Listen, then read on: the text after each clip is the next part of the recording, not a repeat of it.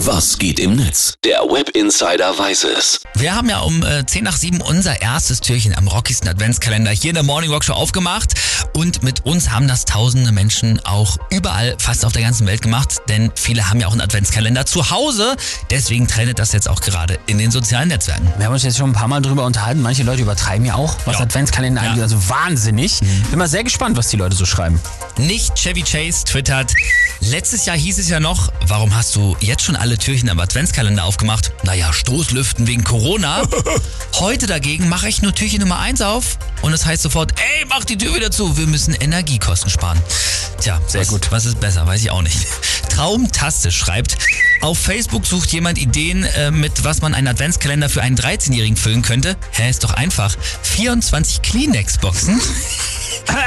Wird bei dir bestimmt auch bald nächstes Hallo. Thema sein mit deinen Jungs. und frech Die sind und, schon erkältet. fre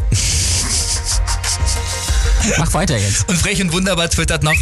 Ja, der Adventskalender für die Kids war aufwendig, aber es geht doch nichts über die nächsten 24 Tage, an denen ich nicht mühsam wecken muss, sondern das Zauberwort Adventskalender die Kinder automatisch aus dem Bett schleudert. Das ist absolut so. Das kenne ich von meinen Jungs auch. Erste Amtshandlung in der Vorweihnachtszeit.